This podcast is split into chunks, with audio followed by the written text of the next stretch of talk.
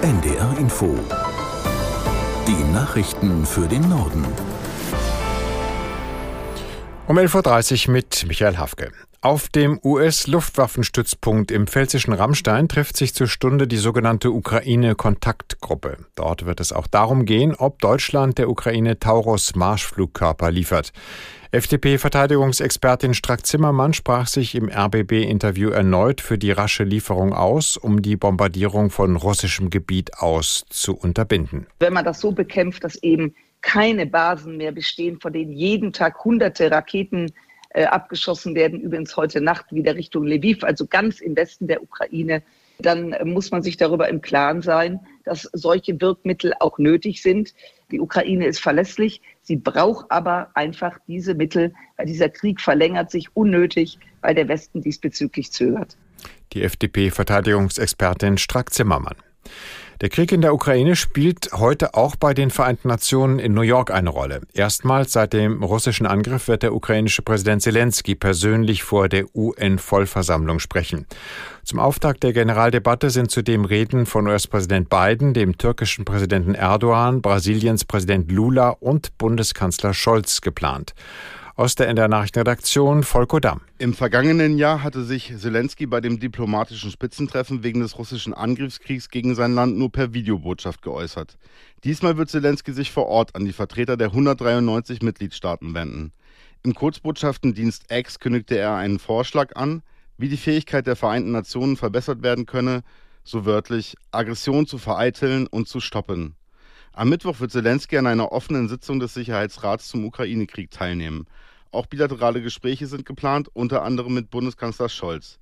Am Donnerstag soll dann US-Präsident Biden Zelensky im Weißen Haus empfangen. Bundesinnenministerin Faeser hat den rechtsextremistischen Verein Hammerskins Deutschland verboten. Seit heute früh laufen Razzien. Polizisten haben die Wohnungen von 28 Funktionären der Gruppe in zehn Bundesländern durchsucht, unter anderem in Mecklenburg-Vorpommern. Der Verfassungsschutz stuft die Hammerskins als gewaltorientiert ein. Auch die Unterorganisation Crew 38 ist von dem Verbot betroffen. Innenministerin Faeser will sich am Mittag in Berlin äußern. Zum ersten Mal ist die AfD in Mecklenburg-Vorpommern laut Umfragen politisch stärkste Kraft. 32 Prozent der Befragten hatten bei der Umfrage von Infratest DIMAP im Auftrag des NDR angegeben, ihr Kreuz bei der AfD machen zu wollen, wenn am kommenden Sonntag Landtagswahl wäre. Damit würde die rechtspopulistische Partei ihr Ergebnis bei der Landtagswahl 2021 fast verdoppeln. Die beiden Regierungsparteien in Mecklenburg-Vorpommern, SPD und Linke, verlieren deutlich an Zuspruch. Die SPD käme aktuell auf 23 Prozent der Stimmen, die Linke auf 8 Prozent. Der Suchtbeauftragte der Bundesregierung Blinert fordert, Alkoholwerbung härter zu beschränken. Der Umgang mit Alkohol sei in Deutschland zu lax. Die Bundesregierung müsse mehr für den Jugendschutz tun, meint Blinert. Michaela Kamke aus der NDR Nachrichtenredaktion fasst zusammen, was er fordert. Werbung für Alkohol sollte seiner Meinung nach in sozialen Medien, im Internet und im Fernsehen und Radio bis 23 Uhr unterbunden werden. Denn da nehmen die Werbung ja vor allem Kinder und Jugendliche ständig wahr und die müssten stärker geschützt werden. Beim Alkoholkauf ist er dafür, die Altersgrenze von aktuell 16 Jahren anzuheben. 14-Jährigen sollte künftig auch verboten werden, mit ihren Eltern Alkohol zu trinken. Über die geplanten härteren Regulierungen spreche Blinert gerade mit Bundesfamilienministerin Paus und Wirtschaftsminister Habeck, um sie noch in dieser Legislaturperiode durchzusetzen.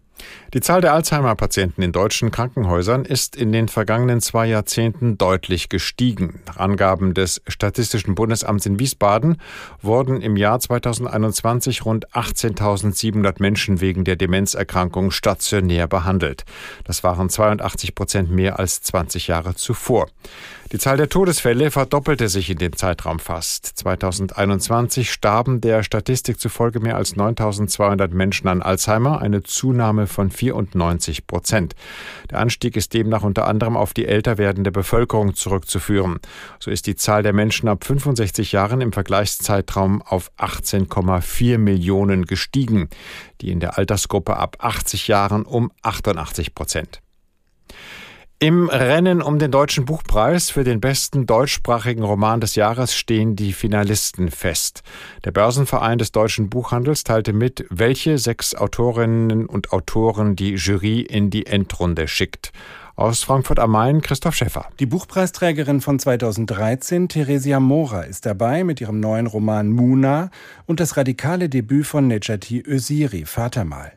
Außerdem Anne Rabe mit ihrem DDR-Roman Die Möglichkeit von Glück über das Aufwachsen zwischen Diktatur und Demokratie und der Österreicher Tonio Schachinger, der in Echtzeitalter von Gamern in einem Wiener Internat erzählt.